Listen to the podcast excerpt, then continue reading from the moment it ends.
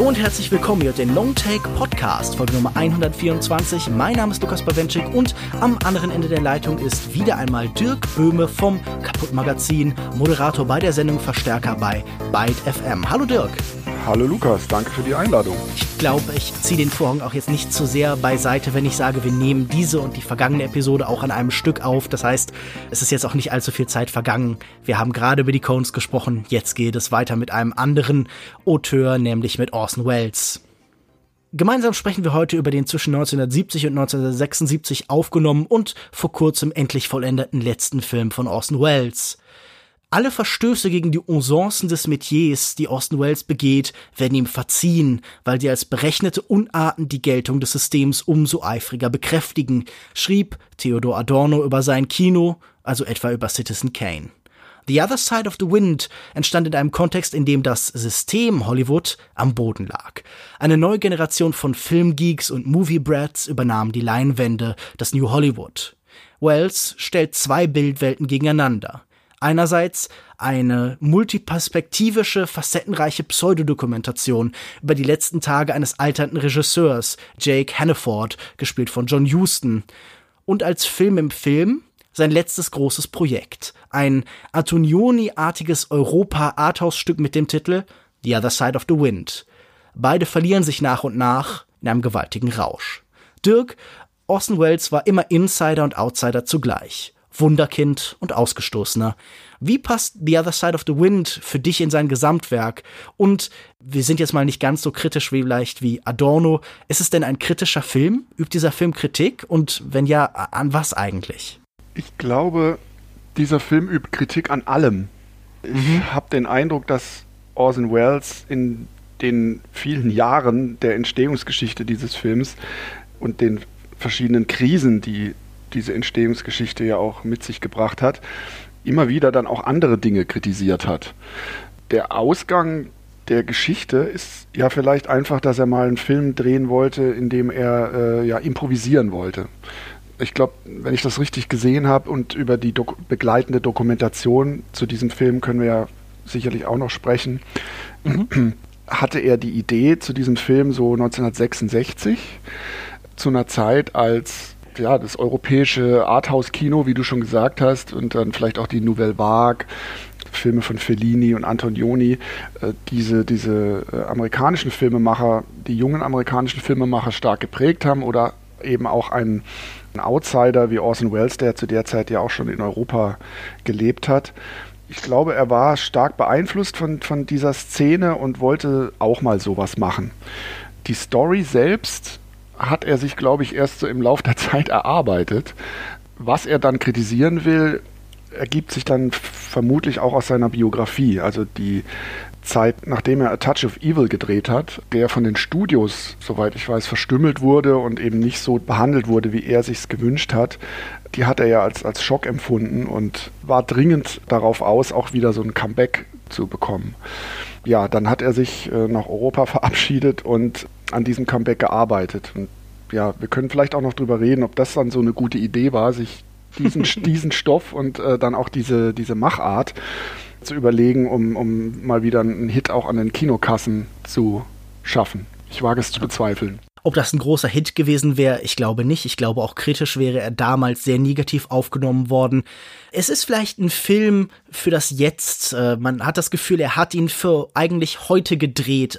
Ich fand auch interessant in dieser Dokumentation, in der zweiten, die den Schnittprozess beschreibt, ging es vielfach um moderne Technologie, die es erst ermöglicht, diesen Film heute so in dieser Form darzustellen. Also es ist ein Film, der in seiner Konstruktion fast schon so ein bisschen war, als könnte er erst heute wieder ausgegraben werden. Ein Film, der irgendwie seine eigene Renaissance schon eingeschrieben hat.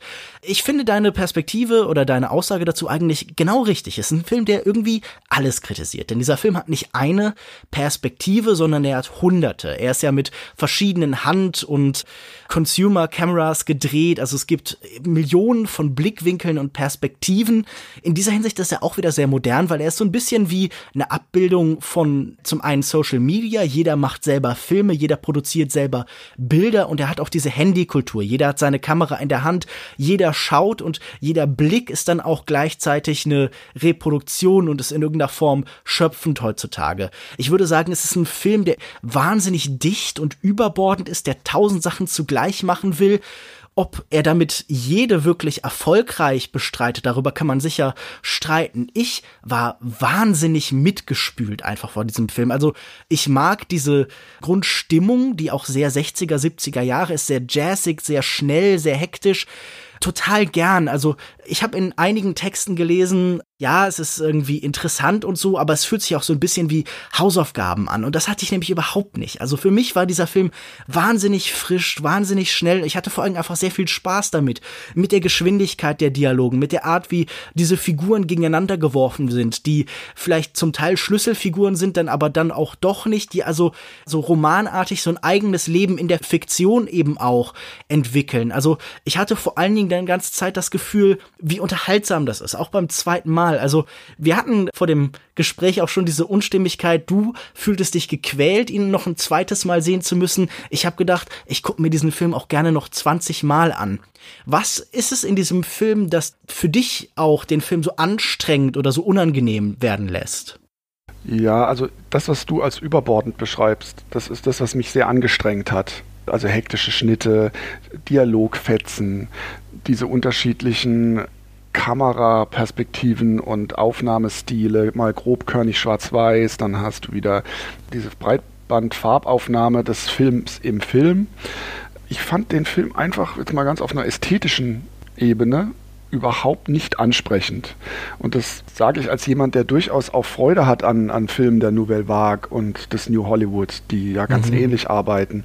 Aber hier ging es mir schon so, dass ich, man kann den Film ja vielleicht auch nicht sehen, ohne die, die Entwicklungsgeschichte und die Entstehungsgeschichte äh, zu kennen.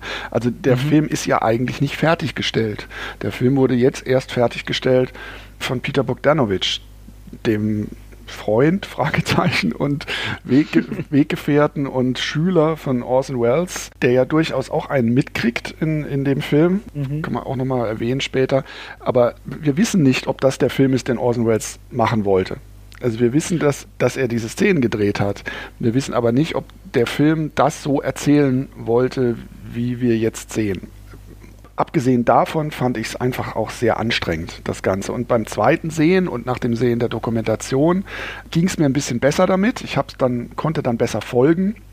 Und es gab mhm. durchaus dann auch einige Sequenzen, die mir gefallen haben. Und äh, ich muss sagen, Lily Palmer äh, habe ich schon lange nicht mehr auf der, also in dem Film gesehen. Und ich finde es schade, dass man sie so selten sieht. Lily Palmer fand ich großartig.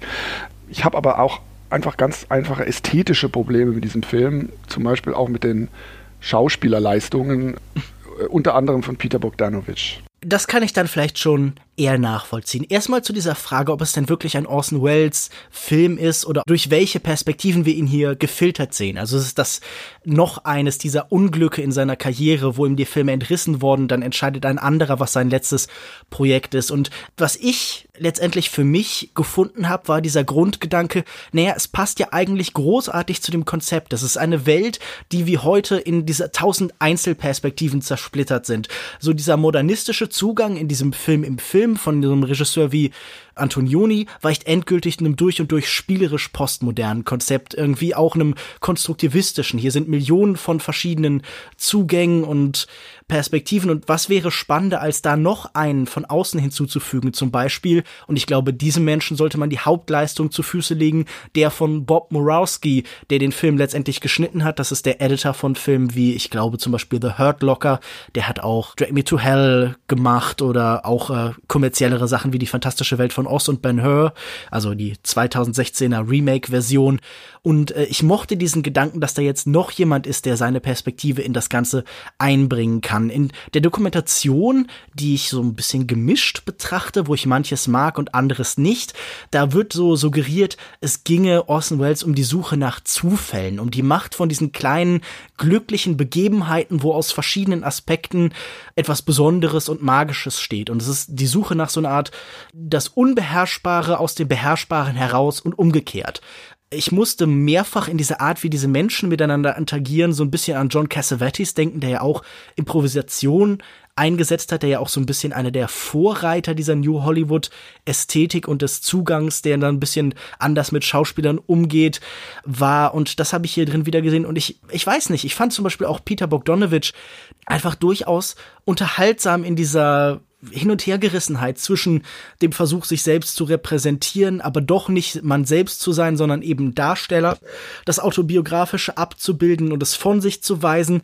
Also all diese Figuren zersplittern genau wie diese Perspektive dann eben noch mal weiter. Also keiner kann nur er selbst sein. Also wir haben natürlich John Huston da als Figur, die irgendwie Orson Welles darstellen soll, aber die auch noch mehr ist, die halt eben nicht darauf reduziert werden kann. Und das fand ich, glaube ich, das Spannende, dass das ein Film ist, der in dieser Multiperspektivität auch dafür sorgt, dass so viel unklar und mysteriös bleibt. Also wenn man irgendwie 500 Lichter gleichzeitig macht, dann entstehen halt so komische Zwischen-Halbschattenbereiche. Und das war was an diesem Film auch mich dazu anreizt zu sagen, ja, ich möchte den, glaube ich, noch hundertmal sehen, um ihn irgendwie zu durchdringen, um jede Perspektive irgendwann mal eingenommen zu haben. Ja, das kann wahrscheinlich aber nur jemand sagen, der halt auch einen sehr intellektuellen Zugang zu Filmen hat und der vielleicht auch ganz gerne äh, die äh, Filmessays von Jean-Luc Godard anschaut. Hast du das auch so empfunden, dass John Huston versucht, Orson Welles zu spielen? Also, dass er auch sehr theatralisch, äh, wie er spricht und so, dass es mhm. äh, also auf jeden Fall sehr künstlich gewirkt hat.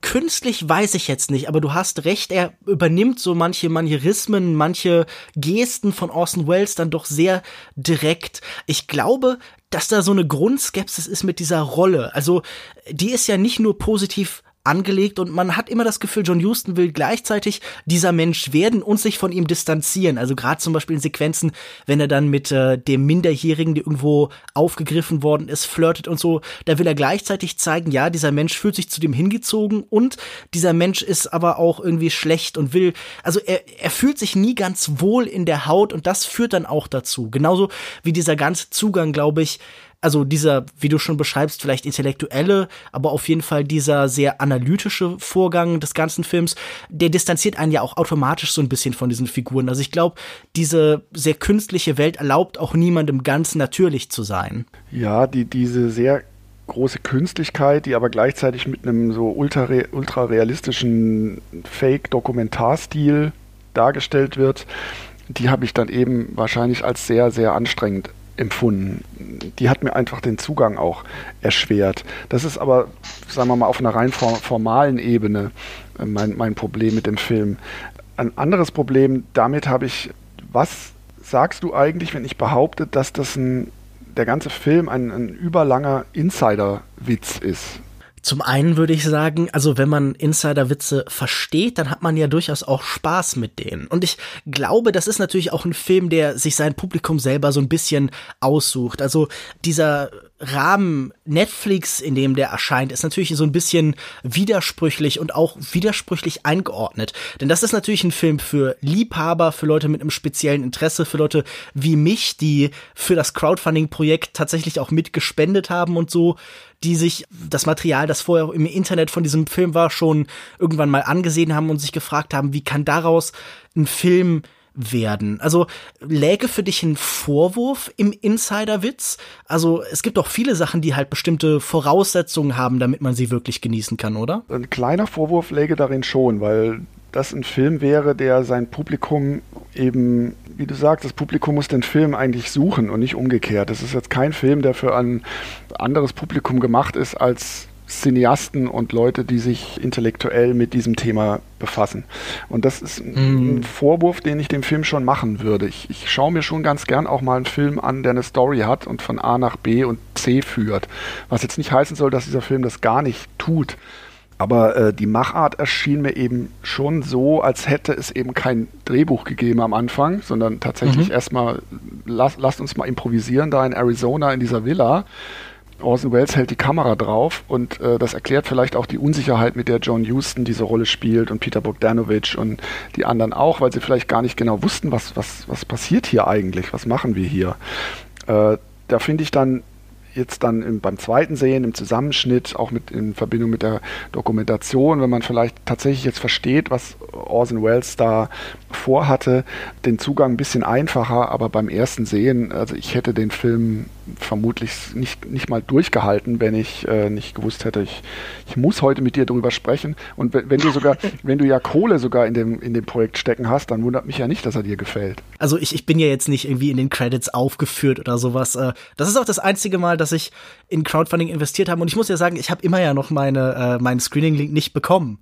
Also ich habe den lange, bevor ich ihn sehen konnte, auf Netflix gesehen weitestgehend rausgeschmissenes Geld. Ich glaube, es liegt nicht nur daran, dass ich investiert bin im emotionalen wie im finanziellen Sinne, sondern ich glaube, das ist ein Film, dessen Grundkonflikte, die sich so aus diesem Improvisieren eben auftun, auch einem größeren Publikum zugänglich sind. Also diese Schüler- und Mentor-Beziehung, die wir zwischen Bogdanovich und Houston da sehen, die finde ich dann doch relativ universell. Und auch dieser Blick auf das ganze Geschäft, dafür muss man jetzt kein Spezialist sein, um zu erkennen, okay, es gibt hier bestimmte Zugänge der Kritik und da ist jemand, der intellektualisiert das ganz besonders und John Houston will aber eigentlich nur trinken. Also wenn er gefragt wird, ob das Kameraauge und die Welt eins sind und ob das Ganze vielleicht dann doch nur ein Phallus ist, dann sagt er, okay, ich brauche einen Drink.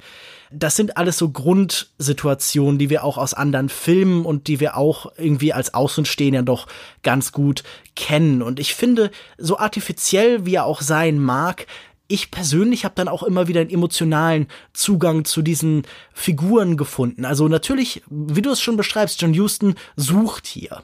Aber vielleicht ist das ja auch passend, weil auch Orson Welles irgendwie kein Mensch mit festem Platz ist. Jemand, der sich sicher auch gefragt hat im Verlauf seiner Karriere, wer bin ich denn eigentlich noch? Wer kann ich denn sein? Ich bin lange nicht mehr das Wunderkind. Ich bin vielleicht nicht mal mehr jemand, der irgendwie wirklich bewundert wird, sondern ich bin mittlerweile jemand, der droht in die Kauzigkeit, in das irgendwie Merkwürdige abzudriften, so eine Paradiesvogelfigur, die niemand mehr so richtig versteht.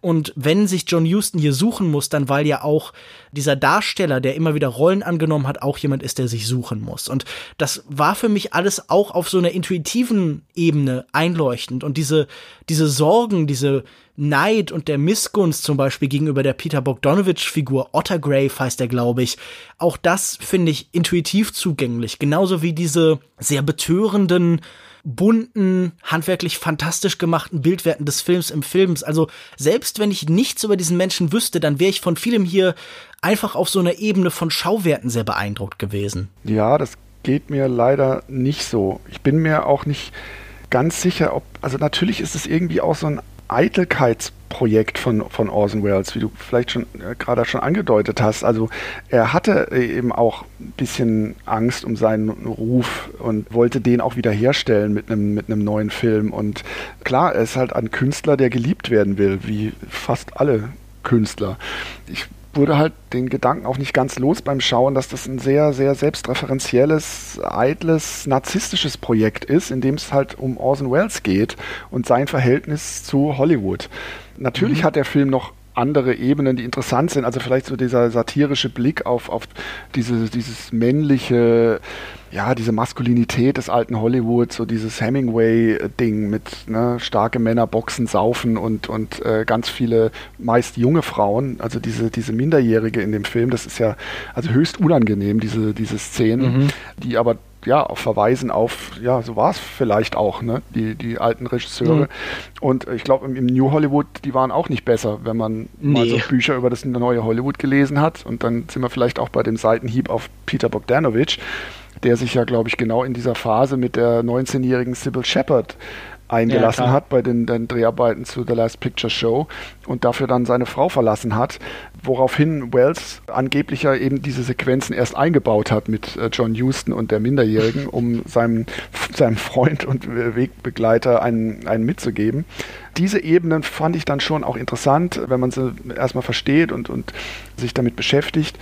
Ja, so richtig fesseln konnte mich der Film dann trotzdem auch auf dieser Ebene noch nicht. Ich finde diesen Grenzgang, diesen äh, Seiltanz zwischen Nabelschau und jemand zeigt ehrlich seine Gefühle auf der Leinwand immer so interessant, weil wir wünschen uns ja auch Künstler, die was Persönliches ausdrücken. Also in der Kritik, aber ich glaube auch in den Augen vieler Menschen im Allgemeinen ist dieser Gedanke, okay, ich möchte kein Komiteeprodukt, sondern ich möchte irgendwas sehen, das mit einem Menschen zu tun hat.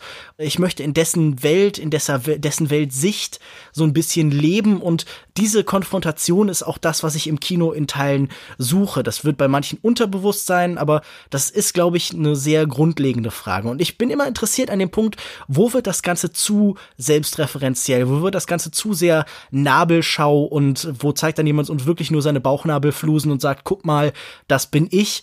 Und wo ist das Ganze einfach wirklich so, wie du schon beschreibst, eitel. Und hier hatte ich das Gefühl, einfach dadurch, dass das nie so eindeutig ist, dadurch, dass jede dieser Figuren eben so merkwürdig aufgebrochen ist. Also wie du schon beschreibst, John Huston ist ja nicht nur Orson Welles, sondern eben auch Peter Bogdanovich. Er ist dieses alte Ideal des Regisseurs, aber es ist auch ein Darsteller eben. Also er ist ja auch Schauspieler und sein Vater hat irgendwie Shakespeare gespielt und er steht in einer Reihe von verschiedenen Traditionen. Er ist ja auch deutlich älter, als es Orson Welles zu dem Zeitpunkt war. Ich glaube, er war irgendwie 55 oder so, als dieser Film begann. Also er war noch nicht eben 70 oder so, wie es John Huston hier ist. Das heißt, er ist gleichzeitig auch jemand der, der vergangenen Generation. Also diese Generation von Menschen, mit denen, ja, Orson Welles dann immer zu kämpfen hatte in Hollywood, die ihm diese Projekte entrissen hat. Also, allein diese merkwürdige Splitterhaftigkeit dieser ganzen Figuren macht es für mich schwer, einfach zu sagen, ja, da will jemand nur sich selbst präsentieren. Also natürlich ist das ein Blick in seine Welt, aber da sage ich dann auch so, ja, wir sagen den Autoren doch, write what you know, zeig uns das, was du kennst. Und also ich wüsste jetzt auch nicht, was hätte er zu diesem Zeitpunkt der Karriere denn machen sollen. Also was wäre denn besser gewesen, als in diese Welt einzutauchen? Ich finde das wahnsinnig spannend, weil es einfach auch ein ganzes Zeitporträt nicht nur in Hollywood, sondern auch in der Gesellschaft damals bietet, weil halt auch dieser Umbruch ist von diesen zwei Bildwelten, diese Idee von bald werden alle selber Schöpfer, bald hat jeder seine eigenen 15 Minuten und der Zeit, in der Kunst halt wirklich noch dieses einzelne, starke, auratische war. Du redest von diesen ganzen Ebenen, als wären die so ganz nett, aber was hättest du dir gewünscht? Also hättest du dir einfach noch eine direkte emotionale Ebene gewünscht und wie hätte die ausgesehen? Also was fehlt dir in diesem Film? Mir fehlt tatsächlich emotionale Ebene, ist ein ganz gutes Stichwort. Ich fand, was angedeutet wurde, die Beziehung zwischen John Huston und Lily Palmer, äh, ganz interessant. Mhm. Da wird ja einfach nur angedeutet, was da alles passiert ist in der Vergangenheit. Sie hat einen Film mit ihm gedreht und es gab nie Sex, sagt sie, glaube ich, sogar einmal. Und äh, ja, sagt sie. Ja, sagt sie das fand ich ganz reizvoll. Ansonsten hätte er natürlich auch einen Film machen können wie den, den er danach gemacht hat, sowas wie F wie Fälschung, also diesen, diesen falschen, eine falsche Dokumentation über einen Fälscher, in der in dieser Dokumentation er ja Elemente aus diesem Film auch weiterspinnt oder weiterentwickelt mhm. hat, den ich also deutlich runder äh, finde, was ja logisch ist, es ist ja auch ein fertiges Werk von Wells im Gegensatz zu diesem Film und auch lustiger und unterhaltsamer als, als The Other Side of the Wind. Ich fand allerdings, wenn wir jetzt über das, die Zeit sprechen, in der der Film entstanden ist, also hier 1970 ist er, glaube ich, begonnen worden, die Dreharbeiten gingen bis 74, also genau diese Zeit ist zweite Phase des New Hollywood vielleicht. Äh, in dieser Zeit ist ja auch ein anderer Film entstanden von jemandem, der eine Nabelschau gemacht hat übers Filmemachen. Äh, das ist Dennis Hoppers The Last Movie. Ein Film, der nicht nur radikal gefloppt ist, sondern auch aus meiner Sicht völlig scheitert an dem, was Orson Welles hier auch macht und dem das deutlich besser gelingt als, als Dennis Hopper, der, glaube ich, damals auch einfach zu viel Drogen genommen hat und der, der auch einen ganz, ganz kurzen Auftritt hat in The Other Side of the Wind. Also das sind so zwei Filme, die man vielleicht nebeneinander legen kann, so als Filme, die kaum jemand gesehen hat oder nie jemand zu sehen bekommen hat früher und in dem ein, ein Eitelkeitsprojekt mit viel Geld und Drogen im Fall von Dennis Hopper krachend scheitert, während der andere versucht, Geld aufzutreiben und mit seiner Vision dann scheitert. Also in dem, im, im Vergleich mit The Last Movie ist, ist der Wells-Film dann eben doch deutlich, deutlich besser, finde ich. Naja, man muss sagen, Wells hatte natürlich auch seine Drogen, äh, das Essen, Alkohol. Da sind ja durchaus auch äh, Mittel im Spiel, die sind vielleicht ein wenig legaler, als sie es dann bei Dennis Hopper sind aber ist das Ganze hier denn kein legitimer Zugang? Du hattest gesagt, ab und zu schaust du dir auch ganz gern mal einen Film mit äh, einer Geschichte an. Aber, aber davon gibt es ja nun durchaus auch genug, würde ich jetzt mal sagen. Also ich freue mich ja, dass halt diese Art von Film auch noch eben zusätzlich entstanden ist. Ich finde einfach wirklich wahnsinnig spannend, ihn mir anzugucken, so auch als Zeitdokument und so. Natürlich hast du recht, wenn du sagst, das ist vielleicht auch ein Spezialinteresse, das ist ein spezieller Zugang, aber wenn du jetzt zum Beispiel auf die Präsenz von Dennis Hopper eingehst und auch vielleicht hier Claude Chabrol läuft hier stellvertretend für die Nouvelle Vague einmal durch den Film und Peter Bogdanovich, der zum New Hollywood irgendwie dazuzählt. Was hast du denn das Gefühl, welche Haltung nimmt Orson Welles zu diesen Menschen und zu ihrem neuen Zugang zum Kino an? Will er zeigen, guck mal, ich kann das genauso wie ihr oder vielleicht sogar besser? Will er sagen, was ihr macht, ist Quatsch? Der Film ist in dem Hotel gedreht, äh, in dem Haus gedreht, das neben dem aus Zabriskie Point von Antonioni steht. Antonioni, ein Kritiker der 68er-Bewegung, jemand, der irgendwie oft irritiert war von ihren Auswüchsen und der sie dann zum Beispiel im Blow-Up fast als so eine merkwürdige Parade von Clowns und Kreaturen eben darstellt.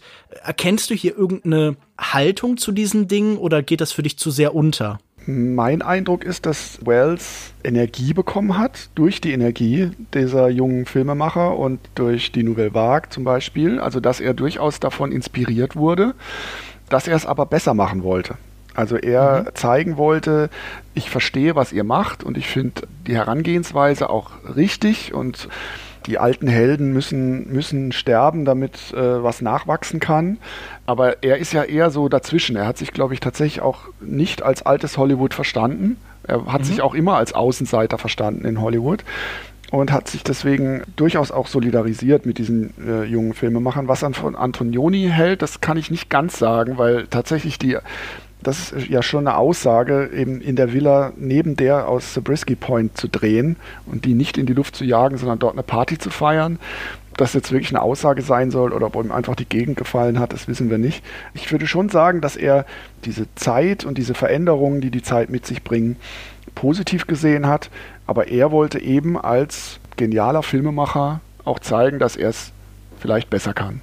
In diesem Film im Film, The Other Side of the Wind, liegt für mich die Bewunderung der Satire. Also nichts ist eine größere Anerkennung als die Imitation.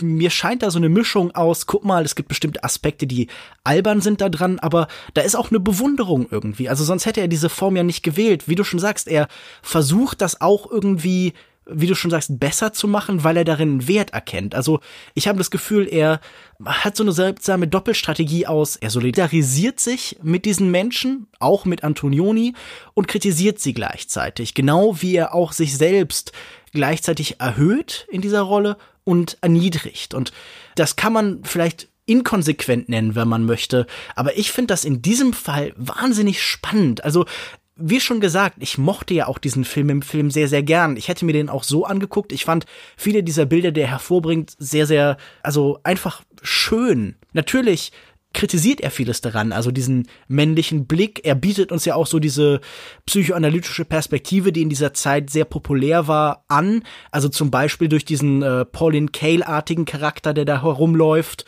die gleichzeitig äh, in ihrer Grausamkeit und ihrer spitzen Intellektualität erfasst wird, aber die auch so ein bisschen als albern wahrgenommen wird und wie fandst du denn den Film im Film? Du hast vorhin gesagt, du, er hat dich nicht visuell gereizt. Gab es da irgendwas, das du äh, ergiebig fandst, das du für dich daraus mitnehmen konntest?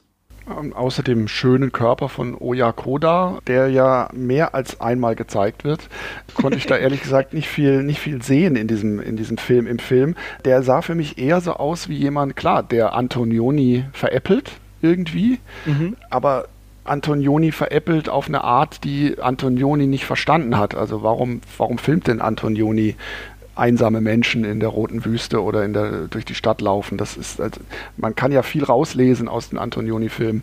Äh, das ist ja hier, fand ich es ein bisschen schwierig. Da ist halt ein einsamer Motorradfahrer, der einer nackten Frau hinterherläuft, die irgendwann zu ihm ins Auto steigt und dann gibt es eine sehr lange, bunte, äh, psychedelische Sexszene.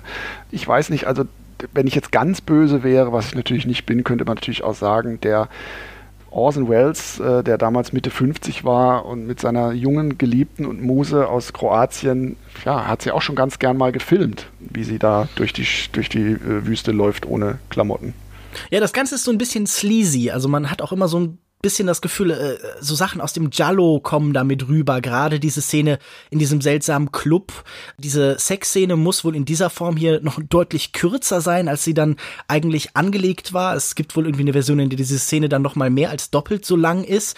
Das heißt, äh, wenn sie dich hier gestört hat, wer weiß, was sie vielleicht in Orson Welles fertiger Vision äh, gewesen wäre. Vielleicht wäre das noch ungleich unangenehmer.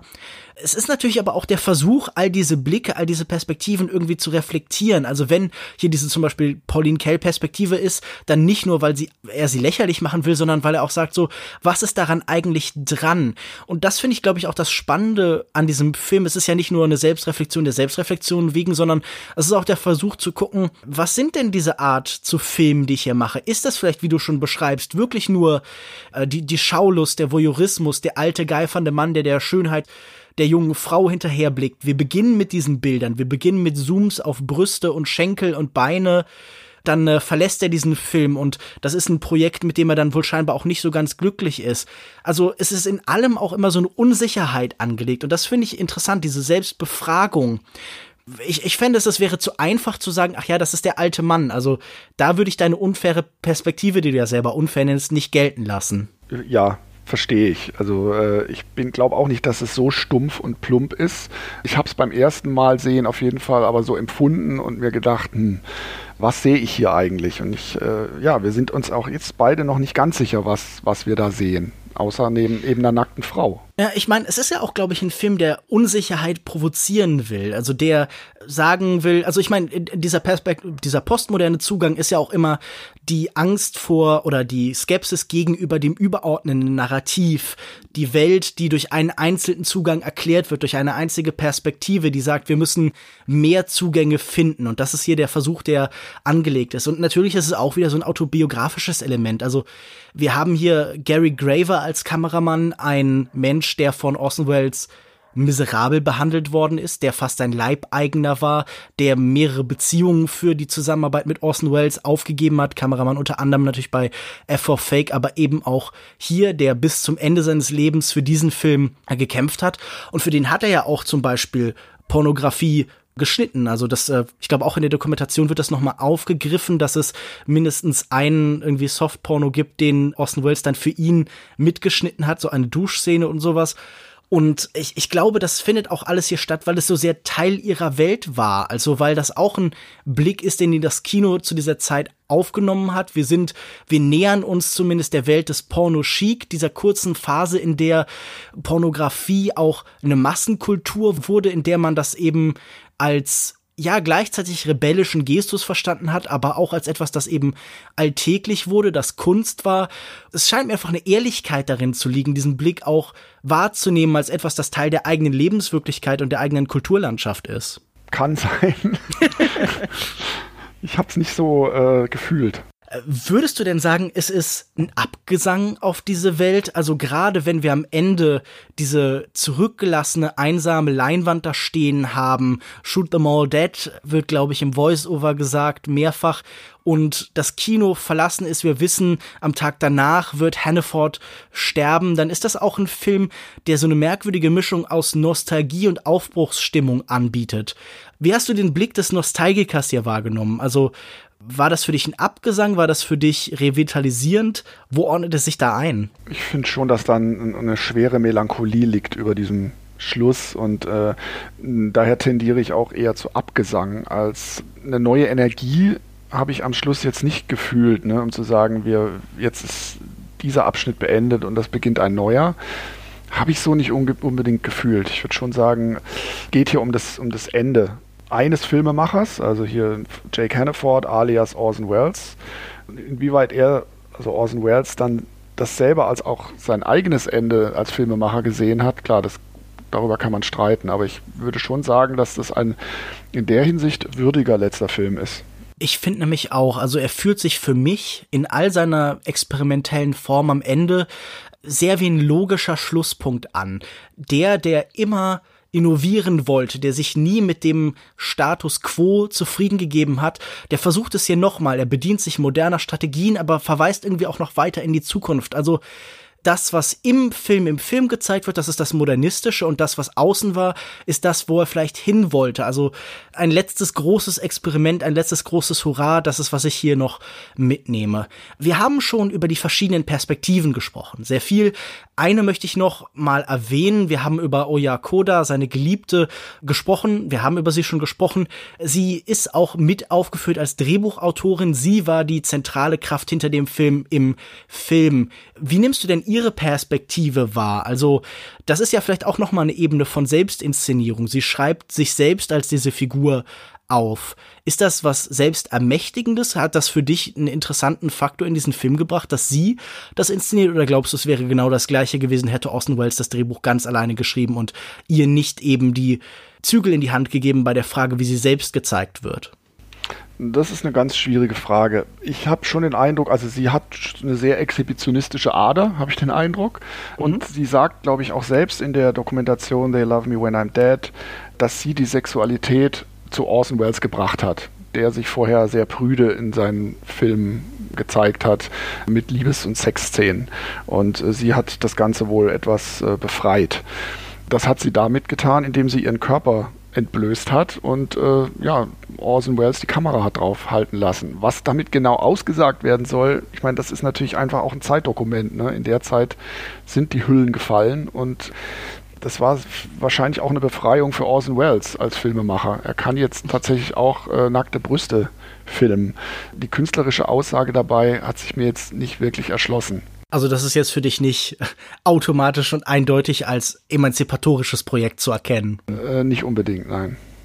Dazu hätte der Film im Film noch ein bisschen eine, irgendeine Geschichte erzählen müssen, außer Frau läuft nackt durch Haus. Amüsant finde ich die Reaktion auf den Film im Film. Da gibt es zum Beispiel diesen Produzenten, der diese Unklarheiten und Mysterien, zum Beispiel, was ist in diesem Koffer, das, oder in dieser Kiste, die, das klassische Mysterium, was ist im Koffer in Pulp Fiction, was weiß ich, äh, da gibt es ja viele Beispiele, irgendwie gelöst sehen will und sagt, okay, aber ihr zeigt mir doch noch, dass da Puppen drin sind. Also er verlangt die Inserts, er verlangt die Auflösung des Mysteriums. Das Entschuldigung, er sagt, äh, ist da Geld drin oder ihr Mittagessen?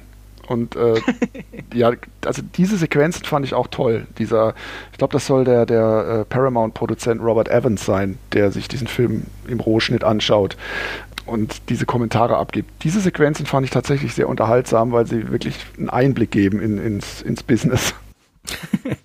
ja, definitiv. Also ich finde, der, dieser Film versprüht schon sehr stark auch ein Verständnis für diese Filmwelt. Also ich glaube, das ist definitiv eine der Sachen, die man ihm positiv anrechnen kann. Ähm, ich würde genau wie in unserer letzten Episode noch einmal kurz zum Kontext Netflix kommen. Äh, Netflix hat diesen Film veröffentlicht, hat ihn äh, finalisiert. Ich denke, dafür kann man ihnen dankbar sein. Mir schien dabei aber sehr wenig eigenes und klar erkennbares Konzept zu sein. Also der ging so ein bisschen in der Flut ihres allgemeinen Contents unter. Siehst du hier irgendwie eine Neupositionierung, irgendwas, oder ist das einfach nur der Versuch, Prestige für sich zu sammeln und zu sagen, guckt mal, Cineasten, keine Sorge, wir stehen auch für solche Projekte? Ja, auf jeden Fall letzteres. Das entspricht ja auch der jüngeren Netflix-Politik, eben jetzt gro mit großen Namen ins Programm zu gehen. Also die Coen-Brüder, Alfonso Cuaron wird demnächst Roma auf Netflix zeigen und ich glaube, mhm. Scorsese dreht auch einen Film für genau. Netflix. Also die wollen schon auch weg von diesem nur Masse und wenig Qualität. Also da kann ich jetzt wenig Schlechtes drüber sagen, außer natürlich, dass die Kinos drunter leiden. Also das ist eine schlechte Tendenz. Schön wäre natürlich eine Paralleldistribution, ne, dass man sagt, der Film läuft erst paar Wochen im Kino und dann direkt auf Netflix statt auf DVD zu äh, erscheinen. Das, das wäre eine, eine Lösung, die mir gefallen würde. Aber ansonsten sieht es tatsächlich so aus, als wollte Netflix jetzt mit viel Geld auch Prestige sich äh, erkaufen. Es ist halt natürlich einfach eine erdrückende Umarmung. Also die Liebe für das Kino, die ist hier natürlich so ein bisschen vorgeschoben. Auch wie dieser Film beworben wurde. Er wird nicht auf der ersten Seite gezeigt. Er wurde mir jetzt, als ich äh, auf Netflix gegangen bin, nur gezeigt, weil ich ihn schon auf meiner Liste von Filmen, die ich gern sehen würde, hatte. Viele andere haben beschrieben, okay, ich musste mich durch irgendwelche Untermenüs wühlen. Die kleine Dokumentation, die noch dabei ist, ist noch besser versteckt in den Trailern. Also ich meine, die zum Entstehungsprozess, nicht die They love me when, I, when I'm dead. Das ist tatsächlich jetzt auch kein Zufall. Ich glaube, die wissen selber nicht genau, was sie mit diesem Film anfangen sollen. Der wird dann halt da veröffentlicht. Die Cineasten werden ihn schon finden. Viel ja. Geld wird es jetzt auch nicht gekostet haben, diese Produktion. Und der, klar, der äh, landet in, in der Masse der Algorithmen äh, ganz bestimmt nicht oben. Und das wird sicherlich nicht äh, ein Publikumshit sein auf Netflix. Nein, ich glaube nämlich auch nicht, dass Leute diesen Film dadurch entdecken werden. Und man muss einfach sagen, Netflix ist aktiv Feind des Kinos. Das ist ihre Konkurrenz. Sie wollen das Kino als Institution loswerden. Und äh, sie werden deshalb auch zu Recht von zum Beispiel Festivals wie Cannes verbannt. Man muss ja einfach sagen, sie haben uns trotzdem dazu gebracht, jetzt über sie und ihren Film, in dessen Besitz sie irgendwie gelangt sind, sie haben uns dazu gebracht, über sie jetzt damit zu reden. Seid skeptisch gegenüber der Institution Netflix. Ich glaube, das lässt sich in der heutigen Kinolandschaft einfach gar nicht vermeiden. Also die Institution Kino wird immer ein Dasein haben, aber eben in neuer Form und die Präsenz auf Netflix von solchen großen Autoren lässt sich halt nicht ignorieren. Ich glaube, man würde dem Kino auch keinen Gefallen tun, wenn man nicht über den letzten Film von Orson Welles redet. Ich bin auch der Meinung, ich, ich hätte nichts gegen eine friedliche Koexistenz. Ich freue mich, dass ich äh, Roma sehen kann bald, aber ich hätte Roma von Alfonso Cuaron, der demnächst äh, auf Netflix erscheint, der visuell ganz toll sein soll, garantiert lieber im Kino gesehen als äh, auf dem kleinen Bildschirm. Und das ist jetzt bei diesem Wells-Film vielleicht nicht ein großes Problem, aber auch bei dem Coen Brothers-Film zum Beispiel ist es äh, meiner Ansicht nach irgendwie äh, eine falsche Idee, solche Filme exklusiv auf Netflix zu, zu verteilen. Und ich bin mir auch noch nicht sicher, ob da das letzte Wort gesprochen ist, ob das jetzt tatsächlich die Lösung ist für die Zukunft, dass so viele Exklusivproduktionen äh, eben dann nur auf Netflix zu sehen sein werden von großen Namen. Weiß ich nicht. Die Regisseure selber äh, genießen jetzt erstmal natürlich die Finanzierung dieser Filme und die, die große Reichweite vor allem, die sie damit erreichen. Aber ja, da ist es tatsächlich das letzte Urteil auch noch nicht, nicht gefällt. Ja, und wieder bleibt uns nur die Möglichkeit, in die Zukunft zu verweisen. Aber äh, damit würde ich sagen, können wir auch zum Fazit kommen. Ich persönlich, wenn ich gerade über den Verweis auf die Zukunft spreche, muss sagen, dieser Film fühlt sich an, als wäre er wirklich in diesem Jahr produziert worden und gleichzeitig ist er ein Produkt aus der Vergangenheit. Er ist so ein Zeitreisefilm, ein Zeitwandler, der in mehreren Jahren gleichzeitig zu existieren scheint, genau wie er eben produziert worden ist. Ich hatte riesige Freude an diesem Film. Ich hätte ihn im Gegensatz zu dir auch sehr, sehr gerne im Kino gesehen. Ich hatte wahnsinnig Spaß damit. Er hat mich in unglaublich viele Richtungen zugleich denken lassen. Er verbindet für mich das, was Eisenstein immer gefordert hat, das höchst Sinnliche verbunden mit dem Intellektuellen, mit dem Analytischen. Er bringt das alles auf großartige Weise zusammen. Ich lasse mir gerne vorwerfen, dass es ein Film ist für Spezialisten, für Leute mit einem gesteigerten Interesse. Jetzt mal ganz unter uns, das ist natürlich auch das Publikum, das hier mit diesem Podcast sowieso angesprochen wird. Das, äh, da, da ist man ja in bester Gesellschaft. Mir fällt wenig ein, was mich an ihm stört. Man könnte sagen, er ist vielleicht zu postmodern und damit auch irgendwie nicht in der Lage, sich letztendlich und endgültig auf irgendetwas festzulegen das hat mich hier überhaupt nicht gestört. Ich mag es, in diese Wolke von Gedanken und Welten und Perspektiven einzusteigen und äh, mir immer das gerade herauszunehmen, was ich interessant finde, immer neue Verknüpfungen zu schaffen. Ein Film, der ein bisschen das Malen nach Zahlen anbietet, nur dass wir uns selber das Bild äh, schaffen können. Ich empfehle jedem, der ihn noch nicht gesehen hat, ihn zu sehen. Wenn ihr Netflix nicht habt, dann holt euch Netflix vielleicht für diesen einen Freimonat, schaut diesen Film hier an, vielleicht noch äh, den Film von den Coen-Brüdern da gibt es sicher auch noch ein paar andere Sachen und danach kann man dann weiter gucken. Roma wird, so wie ich das verstanden habe, ja sowieso auch noch mal in ein paar Kinos zumindest gezeigt. Also in Dortmund ist das jetzt schon bestätigt. Mal sehen, welche Kinos noch folgen. Meine Kritik zu Roma findet ihr auf filmstarts.de. Das hat nichts damit zu tun.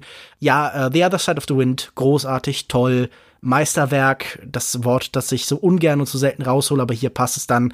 Dirk, du siehst das anders. Ja, ich sehe es vollkommen anders. Für mich ist das ein äh, Flickenteppich kein Meisterwerk, ein sehr selbstreferenzieller Film, mit dem ich einfach auf ästhetischer Ebene schon Probleme hatte, der mich nicht so unterhalten hat, der bei allen Ebenen, die, der, äh, die er anspricht, nicht so gefesselt hat, wie zum Beispiel F for Fake, den Orson Welles später gedreht hat. Ich würde allen Menschen, die ja, sich über einen Spielfilm, übers Filme machen, in, äh, interessieren, dann doch eher Fellinis 8,5 ans Herz legen. Na gut, äh, da würde ich jetzt auch nicht schreiend dazwischen gehen müssen. Das ist natürlich auch ein sehenswerter und sehr interessanter Film.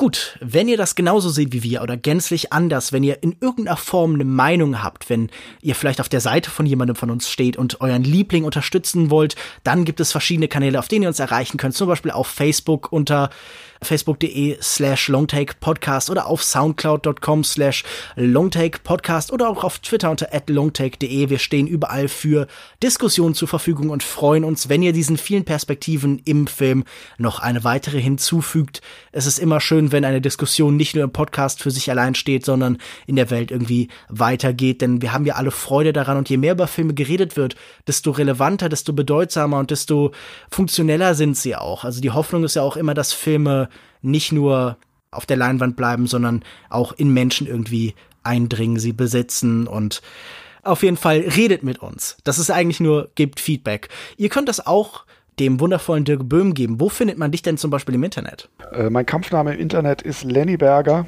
Äh, zum Beispiel auf Twitter findet ihr mich unter @lennyvberger. Genau, und auch auf Letterbox gibt's dich, richtig? Letterbox auch als Lenny Berger. Und ich freue mich natürlich, wenn ihr meine äh, Radiosendung Verstärker hört auf Byte FM. Ja, absolut. Ich habe zuletzt gesehen, da ging es auch um den Wu-Tang Clan und ich habe gehört, Lenny Berger ist nothing to fuck with. Dementsprechend äh, hört er doch mal rein. Äh, mich findet ihr auch im Internet zum Beispiel hier in diesem Podcast bei Longtake auf soundcloud.com slash longtakepodcast. Mich findet ihr auch unter @kinomensch auf Twitter, auf facebook.de slash äh, kinomensch und regelmäßig bei Seiten wie äh, ja, kino-zeit.de, beim Filmdienst, beim Goethe-Institut, wo jetzt ein Interview mit Philipp Wittmann entstanden ist, das sicher sehr lesenswert ist und regelmäßig auch bei filmstarts.de. Und äh, dann bleibt mir nur noch zu sagen, vielen Dank fürs Hören, tschüss und bis zum nächsten Mal. Tschüss.